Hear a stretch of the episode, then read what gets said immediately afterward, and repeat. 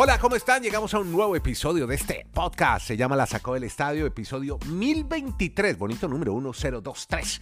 Estamos aquí con Kenny Garay vía streaming desde Bristol, Connecticut. Ya lo conectamos en segundos, lo mismo que a Dani Marulanda en el Retiro Colombia. Yo soy Andrés Nieto Molina desde Santiago de Chile y vamos a empezar hablando y saludando, como siempre lo hacemos con los campeones en este podcast y en este episodio, al equipo de los Golden Knight, equipo de Las Vegas, joven franquicia que se ha adjudicado la Stanley Cup. ¿Y quién contó la historia para el mundo a través de ESPN y Star Plus? Kenny Garay fue el encargado de relatar esa gran victoria de Golden Knights. Hola Kenny, ¿cómo anda? Y bueno, saludemos a los campeones y cuéntenos un poco más de estas Vegas Golden Knights campeones. ¿Cómo le va, don Andrés? Un abrazo desde Alaska hasta la Patagonia, desde Arica hasta Punta Arenas. Aquí estamos con mucho gusto. Ganaron las Vegas Golden Knights. De ayer fue un paseo. 9 a 3 le ganaron a los Panthers de la Florida. Eh, fiesta en Las Vegas, en el stream, adentro, afuera del estadio. Y sencillamente fueron el equipo más dominante. Jonathan Marcheso se llevó el premio al jugador más valioso.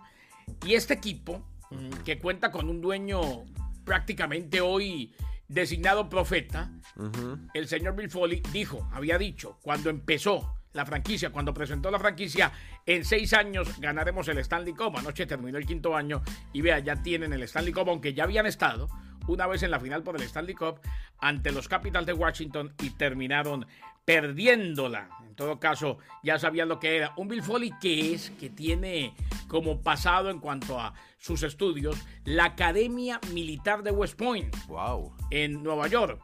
¿Por qué le digo esto? Porque los equipos de West Point, el Army, se llaman los Black Knights. Él quiso poner a Las Vegas los Black Knights y no lo dejaron. Era un nombre que no se permitía, ya lo tenía muy arraigado el Army. Después lo quiso poner los Knights, solamente los caballeros. Ah, pero ya en Canadá había un nombre registrado como los London Knights. Así pues que decidieron ponerle Golden Knights precisamente porque el estado de Nevada es el estado que más produce oro en los Estados Unidos. Así pues que le pusieron el Golden y quedaron los Golden Knights, o como les dicen muchos en español, los Caballeros Dorados. Yo no soy amigo de traducir los nombres. Para mí son los Golden Knights. Más bonito en inglés.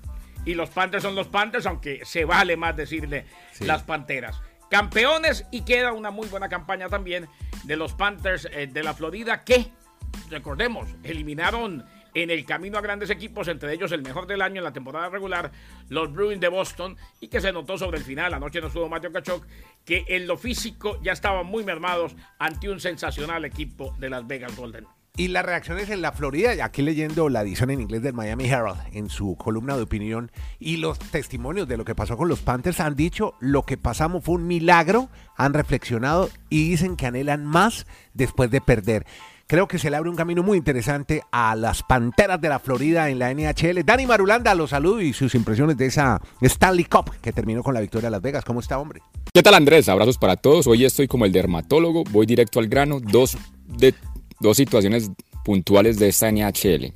De Las Vegas. Hay que recordar que este equipo tiene una historia increíble, porque en el primer año de fundado llegaron a la Stanley Cup. Vaya, busquen un equipo que en su primer año haya llegado a la final de cualquier deporte en Estados Unidos, pues obviando cuando arrancaron las ligas. O sea, ese detalle es bien curioso de Las Vegas, aunque perdieron esta Stanley Cup y como nos acaba de reseñar Garay, pues ese proyecto estaba programado para que en seis años levantaran el trofeo y así lo lograron. Y el otro detalle es que yo siento como algún tufillo de sorna, de burla, de no sé si alguna parte de la prensa, algunos aficionados, de que, de que Florida es una mentira, o sea, de que el Heat y que los Panthers y que tanta bulla que hicieron y que, fue lamentable la actuación por perder en cinco juegos. Mire, en la historia de los deportes de Estados Unidos hay 10 ciudades o áreas metropolitanas, para ser más exactos, que han llegado al mismo tiempo a la final de la NHL y de la NBA, o sea, en un mismo año calendario, una misma temporada. Y ninguna de esas 10 ciudades ha podido ganar a la vez los dos torneos. Es más, la última vez, que es muy reciente, fue en el 2016, cuando los Warriors, que tenían un equipazo, sorpresivamente fueron derrotados después de ir ganando arriba 3-1 frente a LeBron James y los Cavaliers de Cleveland. Ah, en esa serie que, serie que nos Claro, serie que nos hizo emocionar Don Kenneth Garay cuando viajaban de Cleveland hasta hmm, el estadio de Golden State y pues, nos hacían emocionar con esa transmisión. Sí, señor. Y en esa, en esa misma época, pues San José Sharks, que es de la NHL, hace parte de esa zona metropolitana de California, Perdieron la final también de la NHL con los Penguins, el equipo de los pingüinos de Pittsburgh. Este es el podcast La Sacó del Estadio con Kenny Garay y Dani Marulanda. Presenta Andrés Nieto Molina. Pero sabe que no, no sé, no me parece. eh, de pronto sí son algunas voces, pero no muchas, porque también están contentos con el hit. Y en la columna de opinión de, de- es que me leo hoy todo el Miami Herald buscando la noticia de Sí. Trump y dicen, fueron la siembra número 8, pero merecen tanto los Denver Nuggets como el Miami Heat aplausos por una temporada para, para la historia. Así que qué bien, qué bien por los dos equipos, que. Yo creo que estamos de acuerdo en que lo de Hasta, Mi- hasta Miami subió Heat, el rating, Florida y ¿o no? Panther fue ¿No muy su- bueno. ¿No subió el rating? Sí. Hasta no subió el rating. Sí, y es que ABC, ESPN y TNT promediaron 5.4 millones de espectadores, Andrés, por partido durante los playoffs de la NBA. Fueron los más vistos en cinco años. En cuanto a las bien. finales, en cuanto a las finales, y eso que fueron dos equipos que de pronto no atraen tanto, el Miami Heat y los Nuggets de Denver. Eh, el factor Nikola Jokic es muy importante. ABC atrajo un promedio de 11.6 millones de espectadores en la final, una disminución con respecto al 2022 cuando la serie de seis juegos entre Golden State y los Celtics de Boston promedió 12.4 millones. Después de que concluyeron las finales entonces, lo dijeron las televisoras ABC, ESPN y TNT, promediando 5.4 millones de espectadores durante los playoffs. O sea, los playoffs fueron los más vistos en cinco años, pero eso sí, hubo disminución con respecto a la final del 2022. Playoffs muy bien, disminución con respecto a la final como tal entre Miami Heat y Ah, los. Nuggets que terminaron ganando los Nuggets. Oiga, lástima, Kenny, lo- las celebraciones en Denver, ¿no? Uy, balacera y todo, qué horror. Qué Sí, impresión. sí. Yo no sabía que allá había balacera. balaceras también en las celebraciones. Además, tráfico de drogas. ¿Qué es esto? Estoy leyendo una noticia de dónde. Ah, no, Denver, Colorado.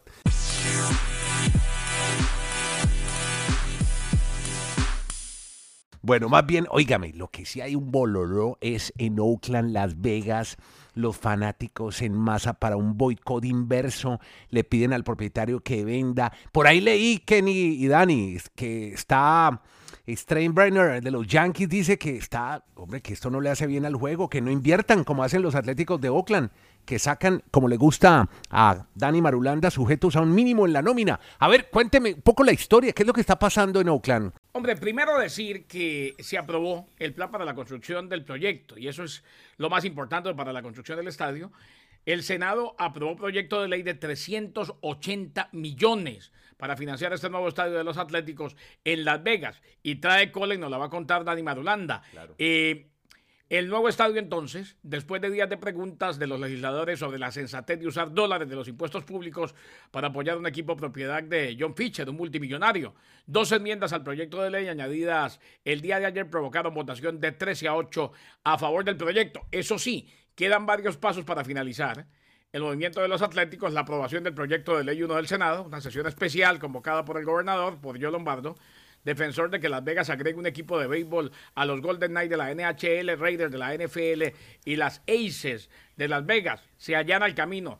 Y si la Asamblea de Nevada de 42 personas lo aprueba por mayoría de votos y Lombardo firma el proyecto de ley, los propietarios planean autorizar a los Atléticos a reubicarse y poner fin a la permanencia de más de medio siglo del equipo en Oakland. O sea, eh, se llegó a un voto positivo y es un primer paso, pero es un paso gigantesco a favor del proyecto del estadio de 380 millones para financiar el nuevo estadio de los Atléticos en Las Vegas.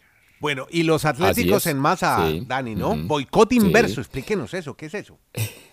¿Ah? Es que con eso que nos acaba de contar Garay, con esa aprobación, pues ahí mismo la repercusión es que se pusieron de acuerdo los fanáticos de la, toda la vida de los atléticos para hacer un boicot a la inversa. Mm. Sí. Y uno dice, pues, que es un boicot a la inversa? Un boicot es que uno, cuando uno está enojado con un equipo, lo más normal es que uno no vaya al estadio. En cambio, estos hicieron lo contrario. Vamos a llenar el estadio.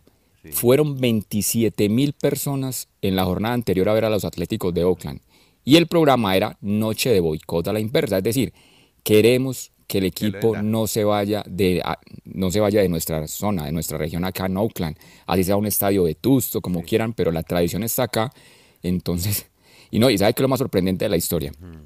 Y, y muchos nos dirán, pero venga, estos locos todos los días que nos hablan de deportes y, y- y- y quien les habla dirán, no, pero no, usted nos está diciendo que, que los Atléticos de Oakland son un equipo de triple A. ¿Cómo así que en ese momento es el equipo más encendido de grandes ligas? Pues sí, eso es lo bonito del deporte, como dicen algunos. Oakland lleva siete victorias consecutivas. En todo el año solo había ganado 12 partidos, 12 juegos, pero está en una racha de siete triunfos y las últimas dos de ellas, nada más y nada menos que frente al mejor equipo en victorias de la temporada, a los Reyes. Le han ganado los últimos dos juegos a los Reyes y con 27 mil personas, reitero, en ese estadio de Oakland. Por eso el, el deporte, Andrés, yo no me canso de decirlo, nos deja de sorprender. El deporte por eso es tan maravilloso y sobre todo en estas ligas de Estados Unidos. Veremos a ver si eso tan romántico, tan sentimental de los aficionados, aunque como nos dice Garay, eso ya está todo dise- diseñado para que se vayan a ganar mucho no, dinero a Las Vegas. No, el dinero. Eso ya está cocinado. Sí, totalmente. Es más, ¿por qué no hicieron ese boicot a la inversa todos estos años que no apoyaron al equipo? Exacto. O sea, Oiga, es, muy, es muy complicado de la noche a la mañana y cuando ya se votó, tratar de, de decir, no, yo sinceramente amo el equipo, simplemente es una relación de amor y odio y llevo tiempo sin apoyarlo. Decir que el lugar de un posible equipo, eh, o el lugar del estadio mejor, eh, será de 30 mil asientos, el más pequeño del béisbol de grandes ligas, en un terreno de 9 hectáreas o 9 acres en el sitio del Hotel Tropicana, en el Strip de Las Vegas. Eh, no incluía el proyecto detalles sobre el sitio del estadio. Cambió esto después de que los Atléticos anunciaron que tenían un acuerdo vinculante para una parcela de tierra más grande, así pues que sería en el sitio del Hotel Tropicana en el Strip de Las Vegas para 30 mil espectadores, el más pequeño, reiteramos, del Major League Baseball de la Grandes Ligas. Este es el podcast La Sacó del Estadio. Bueno, eh, vámonos para fútbol americano, que ya hay varias historias que contar. Sobre todo usted Uy, una, le Dani, tengo sobre, una. Uy, so- uy, uy, sobre uy, los uy. Bills, sobre un jugador, Stephon Dix, que todavía no aparece. ¿Cómo es la historia? Es que eso está ahí, pero que sacan chispas. Mm. Hombre, Es que fue culpa de se fue... Pero, pero contextualice, sabemos ¿qué cómo- pasó? ¿Dónde está Dix? ¿Qué, qué está haciendo? Estamos en estos minicamps, o sea, en estos campos de entrenamiento ya obligatorios, obligatorios para los jugadores de primavera. Y resulta que en esa primera práctica se ausentó Stephon Dix, que es el super estelar de los receptores de los Bills. Y entonces le preguntaron al entrenador qué opina de la situación. Y él dijo, simplemente, esto es muy preocupante. Sí. ¿Y dónde está? Y Allen también dio a entender, y Allen también dio a entender situaciones de no hay una buena comunicación, o sea, están prendidas las alarmas en la oficina y él es y la organización de los Bills porque es que si los dos jugadores más importantes están en problemas, no sé Garay qué, qué más detalles tiene ahí de fondo que Los deportes profesionales están en manos de un ejército de primadonas. ¿eh? Eh, a la práctica se va. sí, O sea, yo puedo, yo puedo, eh, yo puedo estar en la misma empresa que el señor Nieto y Madulanda y podemos tener diferencias y pelearnos antes del, del podcast o lo que sea. Pero al podcast vamos todos, ¿no? Eh, o Claro, sea, eh, claro. Lo, lo que pasa es que mucha gente eh, lamentablemente se cree por encima de un grupo y por encima del deporte. Es preocupante. Es preocupante que, que cuando tenían que haber estado todos, uno de los más importantes no va, dice que porque se peleó con el otro. ¡Qué horror! Como niños chiquitos, pues. Falta profesionalismo. Bueno. Imagínese. Bueno, buen dato ese. Yo vi, eh, a- eh, ojo, yo he visto colegas Ajá. peleados que no se hablan entre sí, relator y comentarista, Ajá. y hacen los partidos como si fueran amiguísimos. Bueno, En la música había un señor Roger Waters, no sé si le suena de Pink Floyd, y había otro señor Nick Mason que tampoco se podía ver, y David Gilmour. No, y una vez los llamaron para un concierto benéfico y tocaron y ni se miraban, pero tocaban de memoria, Pink Floyd, y no se podían ver y nunca se volvieron a unir. Profe- Bueno, ahí eso es profesionalismo, profesionalismo, esa es simplemente la palabra.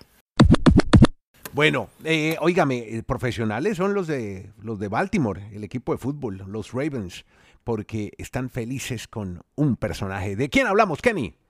Eh, y es que volvió, no sé, no sé si Madulanda sea de los que piensa que va a volver a su mejor nivel, yo no creo. Sin embargo, regresó después de su lesión, Odell Beckham Jr., a la práctica con los Ravens de Baltimore. Estuvo de regreso después de 16 meses. Atrapó su primer pase a Lamar Jackson, no fue la práctica más memorable, pero ciertamente fue significativo para el nuevo receptor abierto de los Ravens de Baltimore. Primera ocasión, reiteramos, en 16 meses. Beckham atrapó el pase en tono de broma, o en tono de broma hizo lagartijas después de rebalarse en una de las rutas durante una sesión limitada. Participó en algunos ejercicios de equipo en el minicampamento obligatorio. Dice que se siente bien salir de la cama y no sentir dolor. Beckham regresa ya no son sus mejores años. Tiene 30 años, se quedó fuera de la liga toda la temporada 2022. Lesión de rodilla, firmó convenio por una temporada de 15 millones de dólares con Baltimore. A ver cómo le va. Eh, hay quienes creemos que en sus mejores días ya pasaron, pero talento tiene y no está tan viejo. Tiene 30 años este receptor, Odell Beckham Jr. Ahora, yo, yo pienso que Odell Beckham, lo que pasa es que él tuvo un momento que cuando tú esas atrapadas tan espectaculares, está en un mercado muy importante como el de Nueva York. Y eso es mucho más para magnificar, sobre todo en los medios de comunicación. pero si la, por allá en la yarda 2, espectacular, sí señor. Pero, pero, yo, pero yo lo pongo, si lo, lo, que usted siempre nos ha enseñado, si haces esas atrapadas con los Jaguars, no tiene tanto impacto mediático como cuando lo hizo con el equipo de Nueva York. Y él, le tocó ganar un Super Bowl a última hora fue con los Rams. Pero yo creo que el legado de Odell Beckham todavía no es que sea brillante en la historia de la NFL. Simplemente estuvo en un mercado muy interesante que tuvo esa posibilidad de, de tener primeras planas. Vámonos con el golf, porque después de que explotó esa bomba, de esa mm. fusión del LIV y el PGA, siguen, uy, eso es, mejor dicho, eso es eh, una artillería pesada, porque siguen disparando frases disonantes entre unos y otros. Cuéntenos un poco la historia y la presencia latina. Los latinos dicen presente en esta fusión, en esta unión del golf. Dani Marulanda, en la sacó del estadio. Andrés, yo no sé qué están pensando los productores de Netflix o de todas esas plataformas para no, esta historia de No, pero ya están los documentales de golf. No, ya, ya hay un documental de golfistas. pero no, pero la realidad que hay, pero la realidad que hay actualmente es que venga, ¿sabe qué está pasando? Aparentemente Jay Monahan, que es el comisionado de la PGA, decir como el presidente de la FIFA, si en esos términos lo podemos poner, es que él hizo un acuerdo con ese, ese grupo inversor árabe, pero él no le dijo nada a los golfistas. Entonces los golfistas están furiosos Dice, esto es una traición. Este señor no debe continuar al frente de la PGA. Y el último en dar esas declaraciones ha sido John Ram, porque en ese momento todos los golfistas están en Los Ángeles, porque este fin de semana se juega el US Open, el tercer Grand Slam o el tercer Major, para ser más exactos, en cuanto a la denominación de, la PGA. Sí, señor, pero, pero como lo que pasa es como muchos de nuestros oyentes les gusta mucho el tenis y de pronto no tanto el golf, muchos se sienten ah, identificados. Usted está haciendo lo de Nieto, establece un paralelo. Exactamente. como, analogía, que es la que Nieto, Exacto. Y como Nieto nos habla también del tenis, pues para que se vaya involucrando más con el golf, también le gusta este pero Mayor es más golf y Grand Slam es tenis. eso sí, sí, No, no, no, no, enrede a la gente, Dani Bueno, vamos con los majors. No, no, mucha gente lo toma por el lado positivo. Bueno, entonces estos majors, ahora que se juega en US Open en Los Ángeles, hombre, todos los detalles que va a decir cada golfista con respecto a Monahan. Y los latinos, Andrés, destaquemos los latinos. Nueve latinos para este US Open.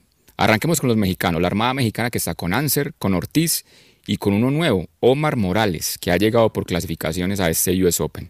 Los dos amigos suyos chilenos, pues que siempre van a estar por su talento, Mito Pereira y, Joaquín Niman. Y el Juaco. Y los dos colombianos también lograron entrar, Nico Echavarría porque hace parte de la PGA y Sebastián Muñoz porque logró en clasificatorias, aunque hace parte del LIF y dos argentinos, Grillo, Emiliano, y otro que sorprende es un chico llamado Mateo Fernández. O sea que nueve latinos en este US Open en Los Ángeles. Veremos los mejores golfistas de la PGA, obviamente sin Tiger, que pues lamentablemente sigue aquejado de todas sus lesiones. Pero yo creo que la historia va a ser allá más que todo esa en las declaraciones de los golfistas. Lo que se digan. Con respecto a su, a su comisionado. Sí, munición pesada va a haber ahí ese día. bueno, a ver, cuando le pongan un micrófono, a ver qué van a decir. Bueno, muy bien. Bueno, venga, eh, es que usted, usted es de los pocos periodistas preocupados por el atletismo, el World Athletics en el mundo, y nos ha hablado mucho de Faith Keep You Gone. Esta atleta keniana, ¿sabe lo que le dieron? 35 mil dólares y mm. una casa por romper los récords del mundo que usted reportó aquí en este podcast. pero pero es, es, da ganas de vomitar, da asco. ¿Qué pasa? ¿Por qué? Hombre, sí. Eh, ¿Cómo así? Es el presidente de Kenia, William Ruto, le dio 35 mil dólares y la casa. esa foto con el presidente es lo más demagogo. Después de esas discusiones políticas en materia deportiva, hay que recordarle a nuestros oyentes, esta chica ya ha batido dos récords mundiales este año. 1.500 metros y 5.000 metros planos.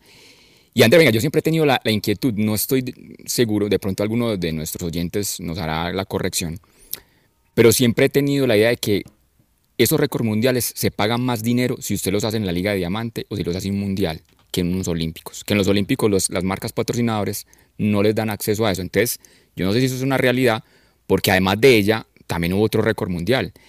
Un etíope, solo 22 añitos, la meca, la meca, La meca.